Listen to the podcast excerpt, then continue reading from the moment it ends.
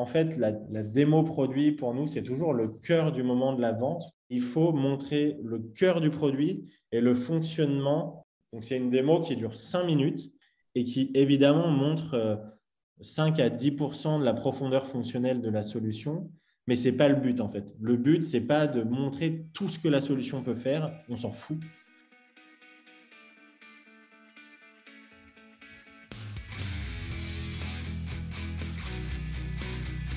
Bonjour, je suis Julien Lesper, directeur associé au sein d'UpTo, le spécialiste de la vente et des commerciaux. Depuis 15 ans, nous aidons les dirigeants et patrons du commerce à se renforcer commercialement en recrutant de bons commerciaux, en formant leur force de vente aux méthodes qui marchent et en se transformant commercialement avec de nouvelles méthodes de vente et d'acquisition client. Vous écoutez Vive la vente, le podcast qui vous apportera des solutions simples à mettre en pratique pour booster l'efficacité de votre équipe et vous transformer commercialement. Si vous voulez échanger sur ce qui a été dit, n'hésitez pas à commenter le post de l'épisode sur LinkedIn. Je réponds à toutes et tous, et cela nous aide à faire connaître l'émission à d'autres dirigeants qui cherchent à développer leur équipe commerciale. Et si ce podcast vous plaît, je vous invite à vous abonner et mettre 5 étoiles sur Spotify ou Apple Podcast. Bonne écoute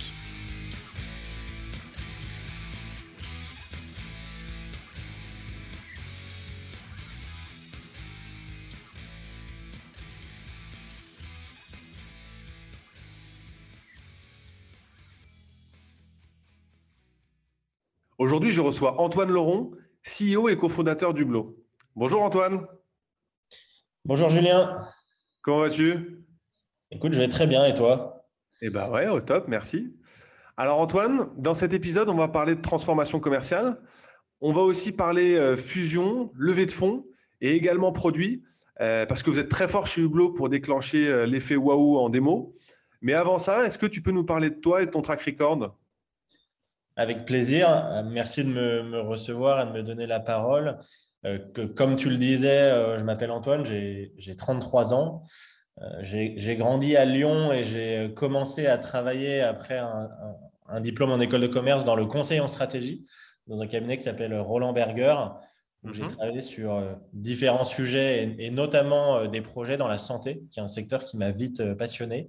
Parce que je pense qu'il y a plein de choses à faire, plein de choses à transformer. Euh, mhm. J'ai quitté le conseil au bout de quatre ans euh, sans savoir réellement vers quoi j'allais m'orienter. D'accord. J'ai fait le wagon pour apprendre à coder. Donc, il y a un bout de camp où on apprend à coder en, deux mois, ou les bases en tout cas. Très bien. Et à cette occasion, euh, j'ai eu l'idée initiale de Hublot. j'ai codé un premier produit. Aujourd'hui, donc, je, je, suis le cofondateur de Hublot. Euh, qui est une société euh, que, je dirige avec mes associés où on a à peu près 100 employés. Donc, il y a une solution euh, SaaS à destination des hôpitaux, des cliniques et des maisons de retraite pour simplifier la gestion des ressources humaines dans ces établissements. OK. et en deux mots, quelle est votre proposition de valeur? Qu'est-ce que vous faites mieux que les autres?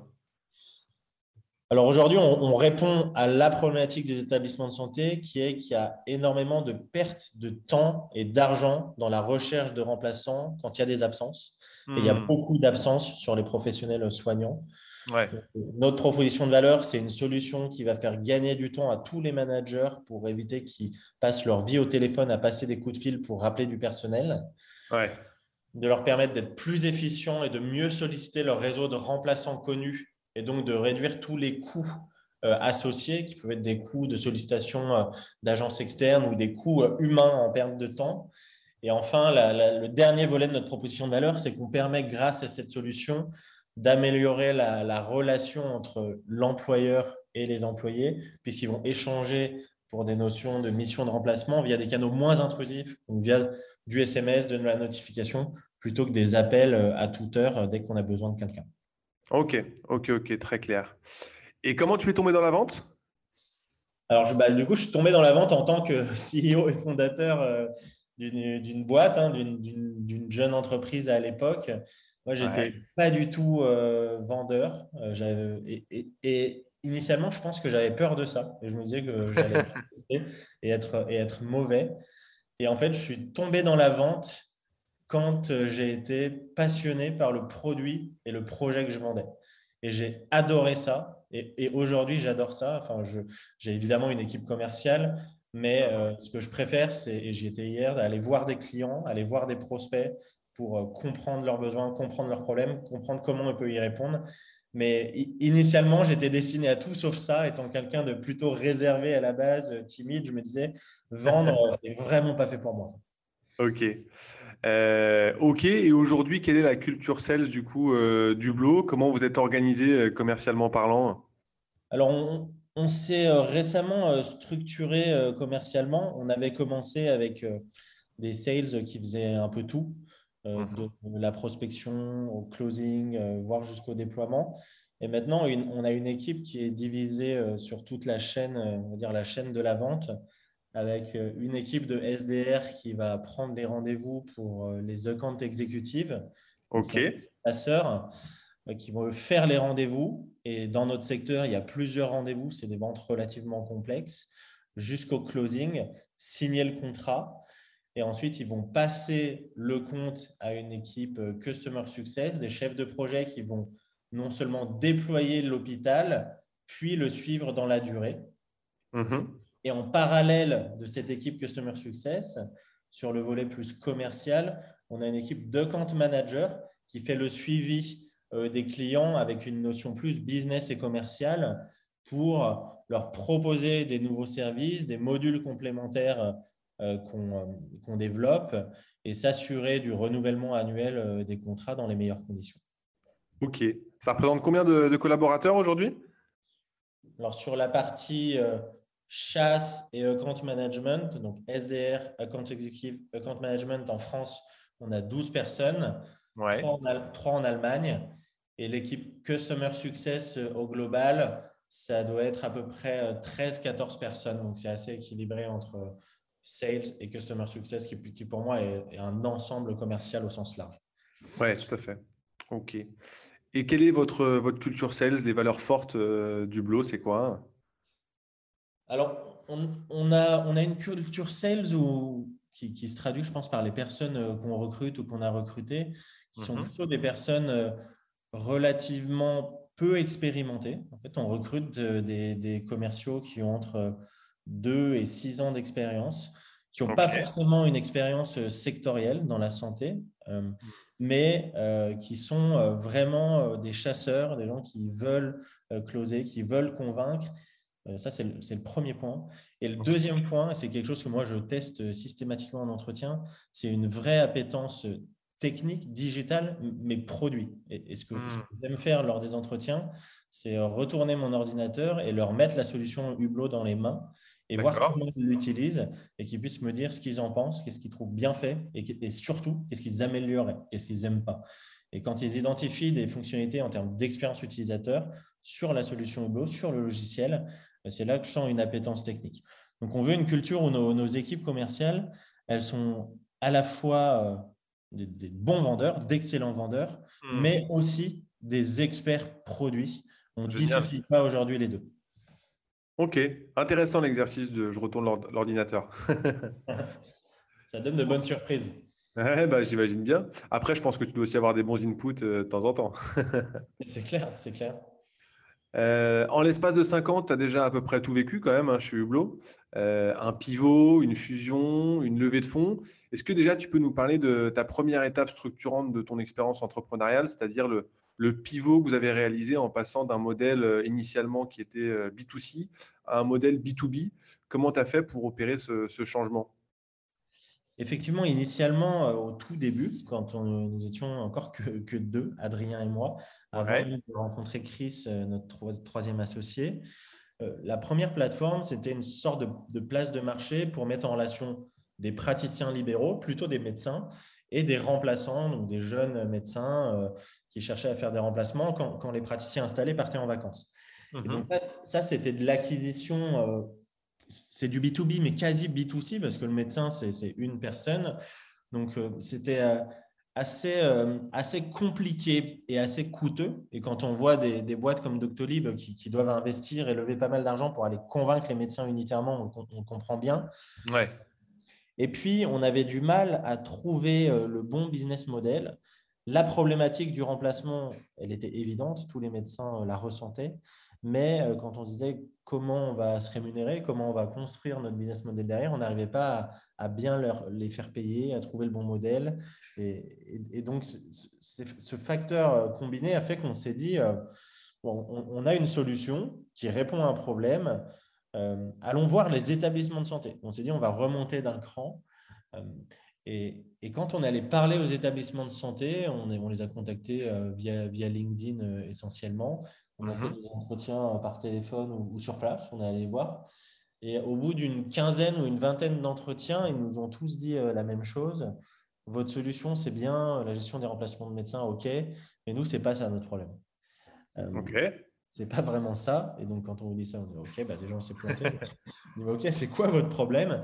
Et c'est à ce moment-là qu'ils nous ont décrit euh, leurs problématiques de façon différente en nous expliquant que la gestion des remplacements de médecins, dans le privé, soit ils sont libéraux et ils se débrouillent plus ou moins tout seuls. Euh, dans le public, ils ne sont, ils sont pas libéraux, ils sont, ils sont salariés, mais il y, a, y, a moins de volume en fait. Et leur hmm. problématique, c'est sur toutes les professions non médicales, et, notamment infirmiers et soignants, où il y a beaucoup plus de monde. Là-dessus, ils, ils avaient besoin d'un outil pour rappeler du personnel quand il y avait besoin, pour aller chercher des remplaçants, même dans leur réseau de remplaçants connus. Et ils nous ont décrit le produit qu'ils voulaient qu'on construise. Et, euh, en fait, on l'a construit. On l'a construit avec euh, des premiers établissements en, deux mois et demi, euh, avec Chris, du coup, qui juste à ce moment-là nous rejoignait comme associé. On a construit ce nouveau produit et on l'a mis dans la main de trois premiers établissements qui ont vu que ça marchait et on a itéré à partir de ce moment-là pendant quatre ans pour en faire une solution complète qui répond à l'ensemble des besoins autour de ce problème initial. Ok, ouais, donc finalement, vous êtes reparti du problème marché. Quoi. Exactement. OK. Euh, en 2020 vient la fusion avec Woog pour devenir euh, Hublot. Comment vous avez fait pour gérer cette fusion euh, et comment vous avez réorganisé votre équipe commerciale tout en bah, limitant les effets collatéraux? Alors déjà, on effectivement, initialement, je ne l'ai pas dit, mais le, nom de la société que j'avais fondée s'appelait MedGo. On était deux acteurs concurrents sur le marché, MedGo et Woog. Et mmh fin 2019, on s'est rapprochés, on s'est dit, c'est quand même idiot ce qu'on fait. Euh, on a la même ambition, les mêmes valeurs, la même culture, euh, des produits qui sont, euh, qui sont proches. Mettons nos forces en commun. Et on a géré cette fusion, du coup, les fondateurs de MedGo, les fondateurs de Woog, en pleine première vague de Covid. Donc, toute la distance, toutes les discussions, les négociations sur l'opération de fusion se sont faites à distance. On a signé l'opération via DocuSign, on n'a pas signé un seul papier. Donc, euh, donc, génial. Et derrière, effectivement, euh, tu as raison. Le principal enjeu de la fusion, c'était l'enjeu humain et de faire en sorte mm. que les deux organisations deviennent une organisation euh, où chacun trouve sa place et, au service de la, de la performance de, l'entreprise. Donc, mm. comme on était concurrents, finalement, on a dû réorganiser l'équipe commerciale en revoyant les périmètres de chacun. Donc, on mm-hmm. a échangé avec chacun pour comprendre ses attentes, ses appétences, on a créé des nouveaux périmètres, euh, des nouvelles zones, des nouveaux segments pour repositionner euh, chacun euh, sur, sur, sur, un segment et sur une zone dédiée, d'une part. Et ensuite, on a aussi dédié une partie des équipes sur la partie migration et accompagnement des clients sur le passage d'un produit à l'autre, parce qu'on a, on a décidé de garder qu'un seul produit.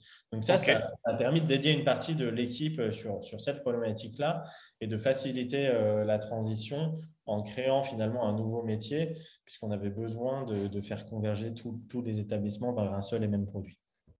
Ok, et les bonnes pratiques justement en termes de conduite du changement euh, au sein des, équipes, est-ce que tu as, tiré des enseignements pour, que, pour bien restructurer euh, la force de vente? Euh, Oui, alors les, les, deux grands enseignements que j'en retiens, ouais qui est une personne qui soit dédiée à la transformation, au sens large, la transformation, c'est l'intégration des deux entreprises, des deux, deux, équipes, plutôt une personne en interne. Et nous, en l'occurrence, on a mis deux personnes, donc une personne un peu plus senior et une un peu plus junior, mais elles venaient chacune d'une des deux entreprises. Et elles pilotaient cette transformation, et notamment les sujets euh, organisation. D'accord. en parlant à tout le monde, en, suivant le projet, en mettant en place l'organisation, en s'assurant que les transitions, les passations se passaient bien sur les changements de périmètre. Hmm. Euh, ça, c'est le premier enseignement et à refaire, je referai comme ça. C'était une bonne chose. Et le, deuxième enseignement, c'est en tant que dirigeant, que, que CEO, Mhm. Moi, les quatre premiers mois post-fusion, ce n'a été que mon sujet, c'est de rencontrer euh, les équipes. J'ai rencontré individuellement chacun. Ouais. Euh, les craintes, euh, les envies, les appétences, les, souhaits dans l'organisation. Et cette organisation, on l'a co-construite avec, avec chacun pour que chacun trouve une place et puisse se dire bah, Ok, c'est une fusion, mais j'ai perdu ma place, j'ai perdu mon périmètre justement, qu'ils ne puissent pas se dire ça, qu'ils se disent euh, j'y adhère et j'ai toute ma place et ensemble, on va, on va faire x10 euh, maintenant qu'on est, qu'on est plus fort. ok. Et si on ouvre un peu le, capot de la machine de vente, euh, qu'est-ce qui est remarquable dans votre exécution commerciale? Qu'est-ce que vous faites mieux que les autres, même si j'ai compris que bah, au final, sur le marché, il n'y a plus tellement de, de compétiteurs que ça bah, alors, on, était effectivement les, deux leaders et on s'est rapprochés. Il reste, euh, il reste des compétiteurs qui sont, qui sont plus petits. Euh, mhm. Ce qu'on fait mieux, bah, je pense qu'on est. Ce que, la question que tu me posais un peu préalablement, euh, c'est être organisé commercialement comme une entreprise SaaS finalement, avec un découpage sur la chaîne de vente des rôles et des responsabilités, ça nous permet d'être plus performants ce qu'on fait de mieux après, euh, c'est qu'on a un produit par rapport à la concurrence euh, qui, est mieux. Donc, il y a vraiment une notion de, produit qui est plus performant, qui apporte plus de valeur. Mais aussi, on, est dans une vente euh, conseil. Et, ça, nous, les fondateurs, on, l'avait puisqu'on vient du conseil, Adrien tous les deux. Donc, on a tout de suite créé cette culture d'une vente conseil, c'est une vente compliquée, c'est une vente longue pour certains établissements. Il faut accompagner nos prospects, qui sont des hôpitaux, des cliniques, des maisons de retraite ou des groupes, sur de la conduite du changement, mais dès le cycle commercial au début. Leur expliquer qu'on vend un outil qui va permettre d'être plus efficient, d'être meilleur sur la gestion RH, qui est le mhm. cœur du métier d'un hôpital, mais il faut aussi apporter des idées, des benchmarks de pratiques qui se font dans d'autres établissements et qu'on a collectés au cours du temps et leur dire, on apporte un outil, mais en amont, il faut cadrer qu'est-ce que vous voulez en faire, comment vous voulez gérer les remplacements, parce qu'on peut les gérer de 20 façons différentes. Euh, donc, on les accompagne dans, cette définition du cadre dans lequel Hublot va être installé sur un mode conseil et on apporte notre connaissance du marché puisqu'on travaille avec 2500 établissements. Donc, on l'a vu 2500 euh, fois. Donc, on est aussi de, de conseil dès la partie euh, vente jusqu'à la signature du contrat. Et bien sûr, après, toutes les équipes Customer Success ont évidemment ce rôle euh, lors du déploiement et dans la durée. Ok, mais d'où l'importance, c'est effectivement de bien connaître son marché et, d'avoir l'expertise pour aller sur les bons constats et aller chercher l'adhésion. C'est la méthode de la conquête du oui, en fait. Hein. Exactement. Et, je pense qu'être euh, verticalisé comme ça sur un seul secteur qui est nous et la santé dans laquelle on est et on veut rester, ça a aussi cette valeur de mmh. vraiment être expert de non seulement des remplacements, des sujets RH, mais des sujets RH dans la santé, donc euh, qui est 10%, euh, on va dire, du, marché mondial ou français, la santé. Mais on est 10 fois plus focus sur, sur notre expertise grâce à ça. OK. cet été, vous avez réalisé une, levée de fonds de 22 millions d'euros. Cette levée, elle va notamment vous permettre de recruter 200 euh, nouveaux collaborateurs. Euh, qu'est-ce que vous avez mis en place ou euh, comptez-vous mettre en place pour réussir à recruter d'ici 2023 200 employés supplémentaires? C'est notre principal challenge. Hein. Quand on me demande mes difficultés, moi au quotidien, mon challenge, c'est ça finalement, c'est recruter nos talents en interne. Mmh les métiers sur lesquels on recrute, pour une bonne partie d'entre eux, sont assez pénuriques et demandés. On a des niveaux d'exigence élevés. Mmh. La première chose qu'on a mis en place, c'est qu'on a donné cette responsabilité au maximum aux managers. Ils ont chacun dans leurs objectifs semestriels, on utilise la méthode OKR, l'objectif c'est recruter euh, une, une, équipe d'excellents collaborateurs et ils ont chacun des objectifs chiffrés de recrutement. Donc, c'est eux qui ont euh, ce qu'on appelle l'ownership euh, du recrutement dans leurs équipes. Donc, ça, c'est le premier point, c'est faire en sorte que les managers, les team leaders soient honneurs du recrutement et que ce, que ce soit à leur esprit tout le temps. Ça, c'est ce qui est fondamental, je pense, et surtout quand on doit recruter beaucoup et sur des métiers pénuriques.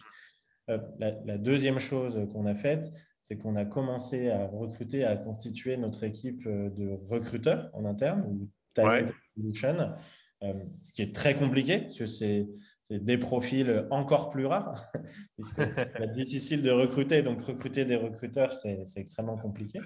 Donc, on a une première personne qui est arrivée et on en recrute plusieurs pour, pour constituer cette équipe et nous permettre de, de le faire. Et, dernier point, bah, ça ne suffit pas, et, étant donné l'enjeu de recrutement, euh, on se fait aussi accompagner euh, par, par, des experts, des cabinets externes euh, quand on, quand on, en a besoin pour nous permettre de tenir ce plan de, ce plan de croissance. OK. Tu parlais dans ton premier point de la méthode OKR. Est-ce que tu peux la développer un petit peu? Je ne suis pas sûr que ça parle à, à tous nos auditeurs. Oui, alors je ne suis pas forcément un expert de la théorie de la méthode OKR, mais la façon nous dont on, dont on l'applique, c'est qu'à l'échelle de l'entreprise, tous les semestres, semestre c'est un peu long, hein. la méthode recommande plutôt des périodes plus courtes, mais nous on le fait au semestre. Chez Hublot, on définit euh, des objectifs, en général trois objectifs sur le semestre à l'échelle de l'entreprise, et sous chaque objectif, des key results, donc les KR, qui sont des mmh. qui sont des, des, résultats à atteindre le plus quantifiable et objectivable possible. Donc, on fait ça euh, tous, les, tous les six mois. Et ensuite, ça descend en cascade. Chaque, euh, chaque, chacune des 15 personnes, nos, nos directeurs ou, ou, ou C-level, vont, eux, pour leur équipe, pour atteindre les OKR de Hublot, définir les leurs. Et ainsi de suite, jusqu'à une échelle individuelle où chacun, pour son semestre, définit ses OKR à son niveau pour atteindre les objectifs euh, de son équipe au, niveau du dessus. Donc, c'est chaque, euh, chaque collaborateur qui définit ses OKR et qui sont validés avec son manager, bien entendu, pour, s'assurer que c'est en, en, cohérence avec les objectifs euh, globaux. Et ça permet à chacun d'avoir cette petite page d'OKR, en moyenne trois objectifs et trois key results dans chacun, et que ce soit la feuille de route pour les six mois. Ok, top. Merci pour, euh, pour, cette précision. Et effectivement, je crois que c'est une méthode qui avait été développée par Google. Après, elle peut être déclinée euh, au mois, au quarter euh, ou au semestre, mais ça permet de bien suivre les objectifs et, d'être timé. Donc, le premier, le premier challenge, tu l'as évoqué, c'est le recrutement. L'un de vos enjeux aussi des, des, 6, 12, 18 prochains mois, si j'ai bien compris, c'est le développement international. et quelle organisation commerciale vous allez mettre en place justement pour réussir le déploiement du BLO dans 4-5 nouveaux pays européens? Alors, on n'a pas forcément la bonne euh, réponse. Aujourd'hui, on, essaye plusieurs choses. OK. Euh, et je pense que ça dépend aussi des pays. On, donc, on a démarré en Allemagne l'année dernière où on a, on a, constitué une filiale en Allemagne tout de suite, euh, rattachée à la maison de mère, mais une filiale avec un bureau sur place. On a recruté un, country manager. Ouais, tu disais qu'il y avait trois commerciaux déjà, je crois, en Allemagne tout à l'heure, c'est ça? Exactement. En fait, on a commencé euh, pour, pour l'Allemagne à étudier le marché avec un commercial qui était dans l'équipe française, qui parlait allemand. Avec, euh, et avec moi, on est allé parler à des gens sur le marché, à des clients potentiels. Ensuite, par hasard, on a eu la chance de rencontrer euh, une commerciale junior, mais qui, voulait, qui postulait pour être commerciale en France et qui était allemande et qui parlait en français. Donc, avec elle, on a, on a continué, on a approfondi et progressivement, on passait de d'entretien où on voulait apprendre du marché, à d'entretien où on commençait à, proposer notre produit, à le pousser pour voir comment, comment c'était reçu. Et quand on s'est fait une conviction, on s'est dit euh, oui, il y a un marché pour nous, euh, allons-y. On a recruté un, country manager ou euh, directeur pays sur place en Allemagne qui lui avait plutôt une expérience dans du conseil pendant huit ans, mais avec un, vraiment quand même un état d'esprit entrepreneurial et, commercial, un état d'esprit assez mmh. commercial, même s'il n'avait jamais vraiment été vendeur euh, à la base. Et ensuite, on a recruté un commercial de plus euh, basé en Allemagne. Et donc, on a une équipe allemande de cinq personnes aujourd'hui basée à Cologne. Donc ça, c'est le modèle, on va dire, euh, très local pour moi, en testant initialement depuis Paris. Et puis là, on est en train de, se lancer en Espagne avec une approche assez différente. On a la chance euh, d'avoir euh, dans l'équipe euh, à Paris notre directrice commerciale France. elle a vécu en Amérique latine, elle est, parfaitement bilingue en espagnol et elle avait envie en plus d'aller chercher, de commencer à tester le marché espagnol. Donc, avec l'un des cofondateurs, c'est elle qui fait des rendez-vous, qui va tester le marché, qui va en Espagne. Elle est à Barcelone d'ailleurs en ce moment-là. Donc, euh, elle, s'est dégagée du temps pour, pour faire cet exercice. Et on cherche plutôt à recruter quelqu'un qui va lancer le pays Donc, avoir une démarche commerciale et mmh. jusqu'au déploiement et faire en sorte que les dix premiers clients soient des succès. Euh, donc, quelque chose, de, un, profil plus euh, qu'on appelle nous country launcher, qui serait quelqu'un qui est espagnol, natif, basé mmh. à Paris idéalement. Et donc là, on est plus sur un modèle euh, où on, est basé à Paris plutôt que local. Et dès qu'on a la conviction qu'on a les 10 clients qui marchent super bien, eh ben, on, va vers un modèle plutôt à l'allemande et on construit une équipe sur place, une filiale sur place. Ok, top. Euh, et comment vous avez mis en place un, partage de bonnes pratiques commerciales entre les pays? Comment ça se passe? Comment vous l'animez? Comment vous l'encouragez? Moi, je manage directement donc, la directrice commerciale France et euh, le country manager euh, Allemagne. Mhm. donc, à mon niveau, on va dire que ça, ça se rejoint les deux. Et on a mis en place différentes choses pour animer, animer ça. Donc déjà des déplacements interbureaux qui sont encouragés, voire euh, favorisés pour les équipes et pris en charge. On a des canaux de communication interne sur Slack. On a un canal qui, euh, s'appelle Sales Global où euh, les équipes peuvent échanger, partager des bonnes pratiques. D'accord. Et ce qu'on a fait et ce qu'on veut faire régulièrement, c'est organiser des, des, ce qu'on appelle des off-sites donc des, séminaires euh, inter-équipes. On en a fait un euh, il y a quelques mois où ça regroupait l'équipe commerciale France et Allemagne pendant deux jours dans un lieu externe avec euh, des partages de bonnes pratiques. Donc, ça a été cadré, organisé en amont, des partages de bonnes pratiques, des exercices en commun, des challenges de prospection téléphonique tous ensemble hein, autour d'une table avec celui qui prend le plus de rendez-vous. Donc, pas mal des exercices et des petits challenges communs pour, pour, pour, favoriser le partage de bonnes pratiques entre les équipes, des rendez-vous commerciaux simulés euh, par un Français à un Allemand et vice-versa. tout ça en anglais, donc ce n'est pas évident, mais c'est, ça marche bien et les retours étaient excellents. les deux équipes ont adoré, on trouvait que ça avait beaucoup apporté à chacun. Euh, ça avait apporté à l'équipe allemande d'apprendre euh, de l'équipe française qui a plus d'expérience sur la vente de notre produit. mais aussi à l'équipe française qui a beaucoup appris parce que l'Allemagne par la structure qu'on lui a donnée, par le fait que c'est un marché différent, elle a réessayé beaucoup de choses, adapté beaucoup de choses, et ça a vraiment permis de remettre en question les pratiques qui pourtant marchent bien sur la France pour apporter un œil nouveau. Ok, ah, c'est intéressant. C'est intéressant. Ok, est-ce que justement, euh, il y a un challenge qui t'a euh, qui t'a marqué, qui a mieux marché que les autres, justement? En, termes de partage, euh, partage d'expérience, tu veux dire? Ouais, ou, un, challenge commercial que tu as mis en place et qui, qui a vraiment euh, été un, franc succès. Quoi. Bah, le, challenge, moi, que j'adore euh, et là qui a particulièrement bien marché à cette occasion, c'est ce fameux challenge de prospection à froid téléphonique. Ouais. où on est pendant, ça a duré une heure et pendant une heure, donc il y avait, je pense, une, ouais, 12, 13 personnes qui euh, prenaient des rendez-vous et on a pris 50 rendez-vous. Euh, donc nous, sur notre, sur notre marché, c'était une belle réussite. Donc 50 rendez-vous pris avec des hôpitaux ou des cliniques ah ouais. en une heure, ça rentabilise largement le séminaire en question. Ah ouais, ça fait 4 rendez-vous par personne, c'est huge. Hein Ouais, pour, notre segment, c'est bien, c'est un, un, très beau score. Ok, bon bah top. On va passer un peu du coq à l'âne, mais euh, euh, je le disais un peu en préambule. Chez Hublot, vous avez développé un outil qui est euh, vraiment très sexy. Vous êtes très fort sur l'aspect démo, vente de produits. C'est quoi les bons conseils que tu peux donner à nos auditeurs? Du moins, comment tu fais pour déclencher l'effet waouh lors d'une démo produit? Effectivement, c'est quelque chose qui a un peu caractérisé notre façon de vendre initialement. Et ce qu'on disait aux équipes, ce que je faisais, ce qu'on a dit aux équipes commerciales, ce que les équipes ont fait, c'est nous, ce qui convainc, c'est de montrer le produit. Euh, on a toujours fait ça euh, dès le premier rendez-vous. Ce qu'on fait, c'est qu'on montre le produit, on fait une démo. Et euh, au début, on montrait le produit, on faisait une démo assez courte parce que le produit était simple. Et avec mhm. le temps, il s'est beaucoup enrichi, complexifié, sans être complexe, mais en fait, la profondeur produit est, large.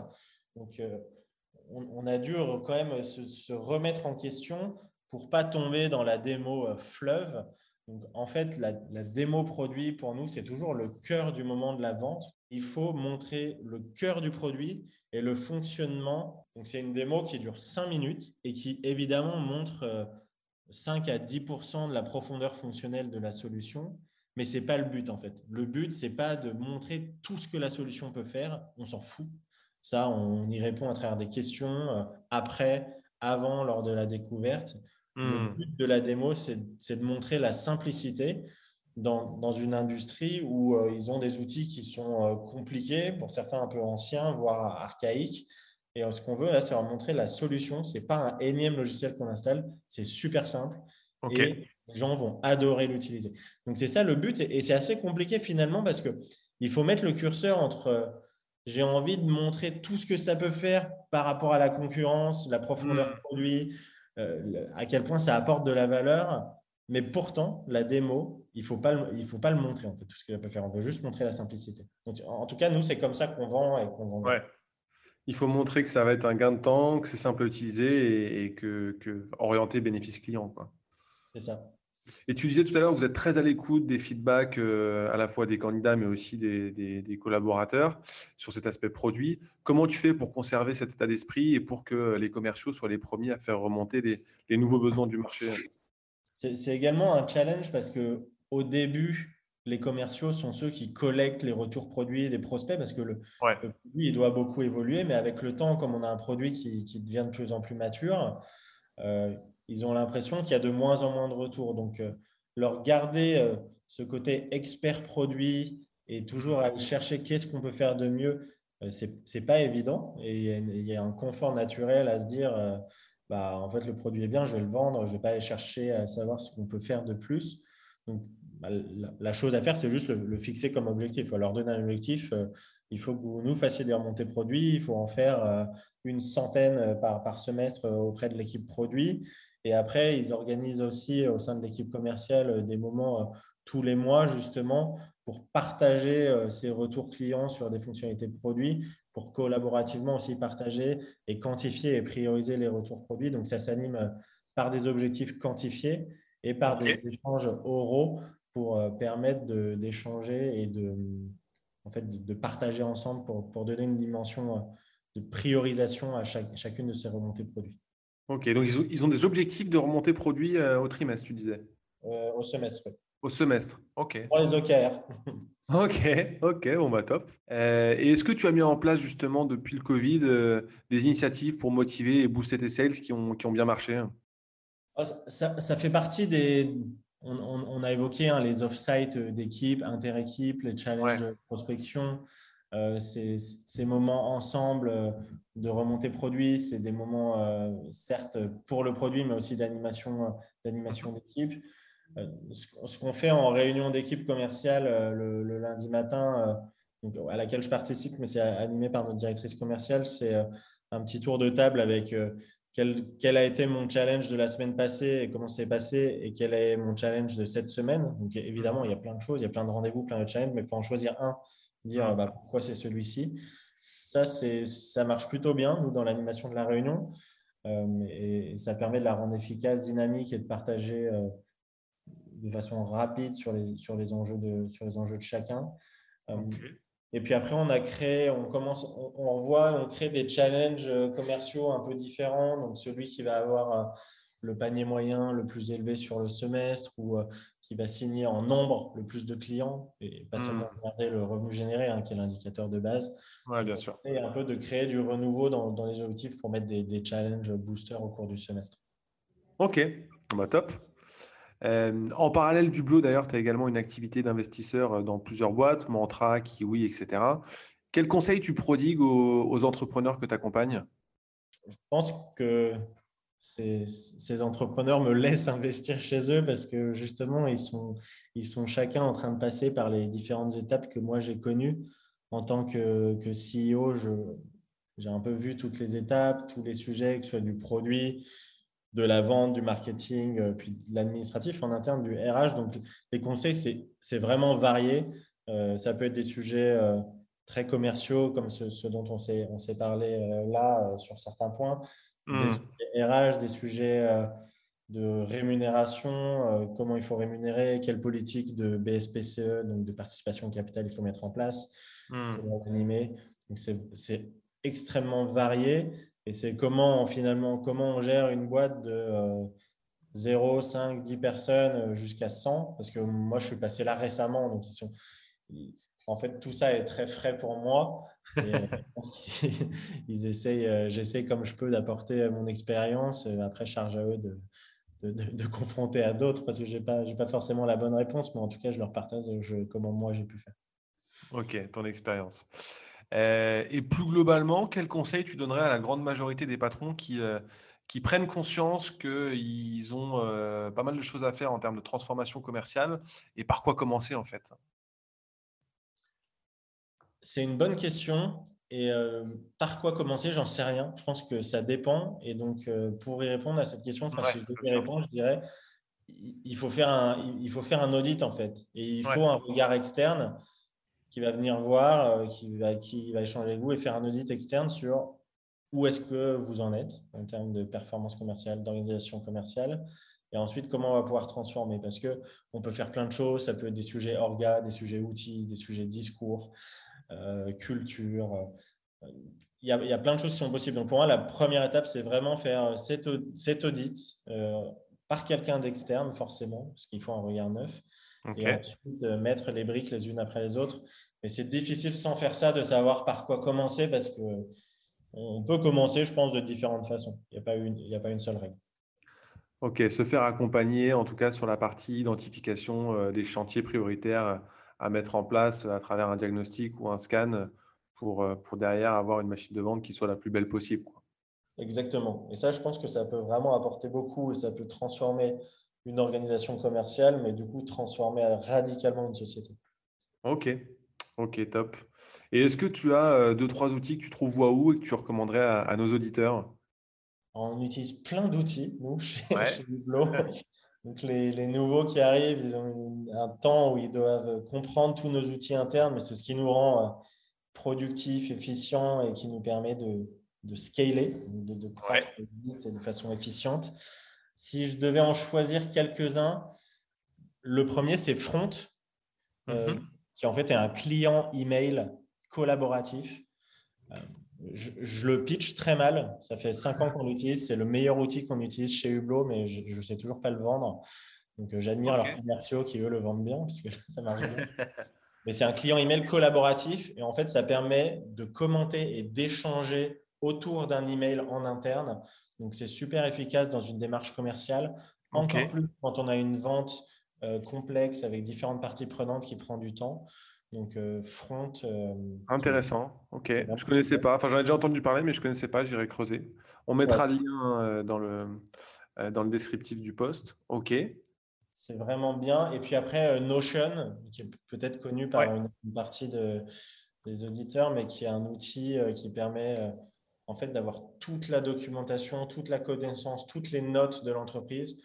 Ça remplace quasiment un serveur, un Drive, une Dropbox on met tout sous forme de notes, on peut stocker des fichiers de façon plus visuelle, plus structurée, plus collaborative. Donc, on l'utilise, nous, depuis euh, un an et demi.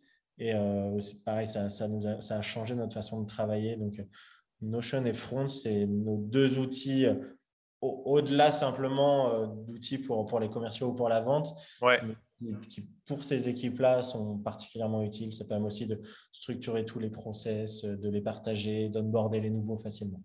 Ok, eh ben top. Question un peu plus euh, philosophique, mais comment tu vois évoluer la vente là dans les prochaines années? Question philosophique. je suis très terre à terre en plus comme, personne, donc euh, je ne sais pas si, si j'arrive à avoir l'évolution de la vente, mais euh, je me pose moi la question du, sujet entre la vente à distance et la vente sur place. Ouais. On était, nous, avant le Covid, dans un secteur assez traditionnel. Hmm. Nos prospects, nos clients, ils viennent jamais chez nous, ce n'est quasiment jamais arrivé. On va dans les hôpitaux, on va dans les cliniques, on va dans les EHPAD parce qu'ils sont sur place. Mhm. Avec le Covid, ça, a changé de 80% de, de, clients signés dans lesquels il y avait eu un rendez-vous physique, on est passé à l'inverse, finalement, 20%. Euh, et, je, et, je, me demande sur euh, à quel moment il va falloir avoir ce rendez-vous sur place, qui je pense sera nécessaire parce qu'on en fera moins et donc ils seront encore plus forts pour créer le lien, euh, sentir justement euh, le besoin et sentir vraiment les choses au-delà de, l'écran. Je pense qu'avoir un rendez-vous sur place, ça va devenir ou redevenir une nécessité, en tout, cas pour, pour, des ventes un peu avec des, paniers moyens qui sont relativement élevés. Et il faudra en tirer le maximum parce que ça va être le, moment clé en fait, même si après il y a pas de rendez-vous en ligne. Bon, après, ça c'est un peu sous mon prisme aussi, euh, hublot, hein, mais euh, je me pose la question sur comment, euh, comment on va devoir s'organiser pour être, pour être efficient sur, sur ce sujet-là et pour, pour, mieux vendre. Ok, non, mais c'est très intéressant hein, et je pense que c'est une problématique que pas mal de dirigeants commerciaux se, se posent. Hein, donc, top. Quelques rapides questions de, fin avant de conclure. quel est le livre qui t'a le plus inspiré dans la vente ou, le management que tu aimerais nous, nous partager? J'ai pas lu beaucoup de livres sur la vente. Ok. À part le livre de Up To. C'est la, bonne réponse. qui, était vraiment bien et il est, euh, on, donne encore au nouveau quand ils arrivent. Donc, euh, est, qui, est, au-delà d'un livre et très pratique, très pragmatique. Donc, euh, ça correspond, nous, à, notre façon d'être et moi, à ma vision des choses et de la vente. Donc, je n'ai pas grand chose en tête à part, à part ça. On partagera alors. ok. Et, peut-être dernière question, mais est-ce qu'il y a un, est-ce que tu as un conseil professionnel qu'on t'a déjà donné et qui, qui a changé pas mal de choses dans ta vision Quel est en fait le meilleur conseil professionnel qu'on t'ait donné? En fait, je reviens sur parce que c'est assez finalement c'est assez commercial, mais le, le conseil qu'on m'a donné, c'est il faut accepter, accepter de perdre une, perdre une vente. Euh, mmh prospect. Je pense que c'est un conseil, euh, je, là, je, beaucoup de personnes sont au courant. Mais ce qui est euh, la réalité, c'est que c'est un conseil que j'ai toujours refusé d'accepter. Mmh chez Hublot. On a beaucoup de mal à perdre une vente et même on le refuse parce qu'on est sur un segment où il y a peu d'acteurs finalement. On est sur un seul secteur. Il y a 10 000 établissements de santé cibles en France. Donc en perdre un, on ne l'accepte pas. Donc, ça a mm. été un excellent conseil qu'on m'a donné et que j'ai toujours en tête et que je n'arrive pas à appliquer parce qu'on refuse de le faire étant sur un, sur un marché où le nombre d'unités, en fait, le nombre de prospects potentiels sont, euh, est fini. Donc, on mm. n'accepte jamais de perdre un prospect hôpital, clinique ou EHPAD client potentiel. OK. Ok, top. Et eh ben, merci en tout cas, euh, Antoine, pour euh, toutes ces bonnes pratiques, tous ces, euh, tous ces bons conseils. Cet épisode de Vive la vente touche à sa fin. Donc, bah, écoute, je te dis à très bientôt et, encore merci. Et vive la vente. Merci à toi, Julien. À bientôt. Salut, Antoine. À bientôt. Si vous voulez échanger sur ce qui a été dit ou me recommander un dirigeant inspirant, n'hésitez pas à commenter le post de l'épisode sur LinkedIn ou bien à me contacter directement. Pour faire connaître l'émission à d'autres dirigeants, le chemin le plus court est de vous abonner et mettre 5 étoiles sur Apple Podcast ou Spotify. À très vite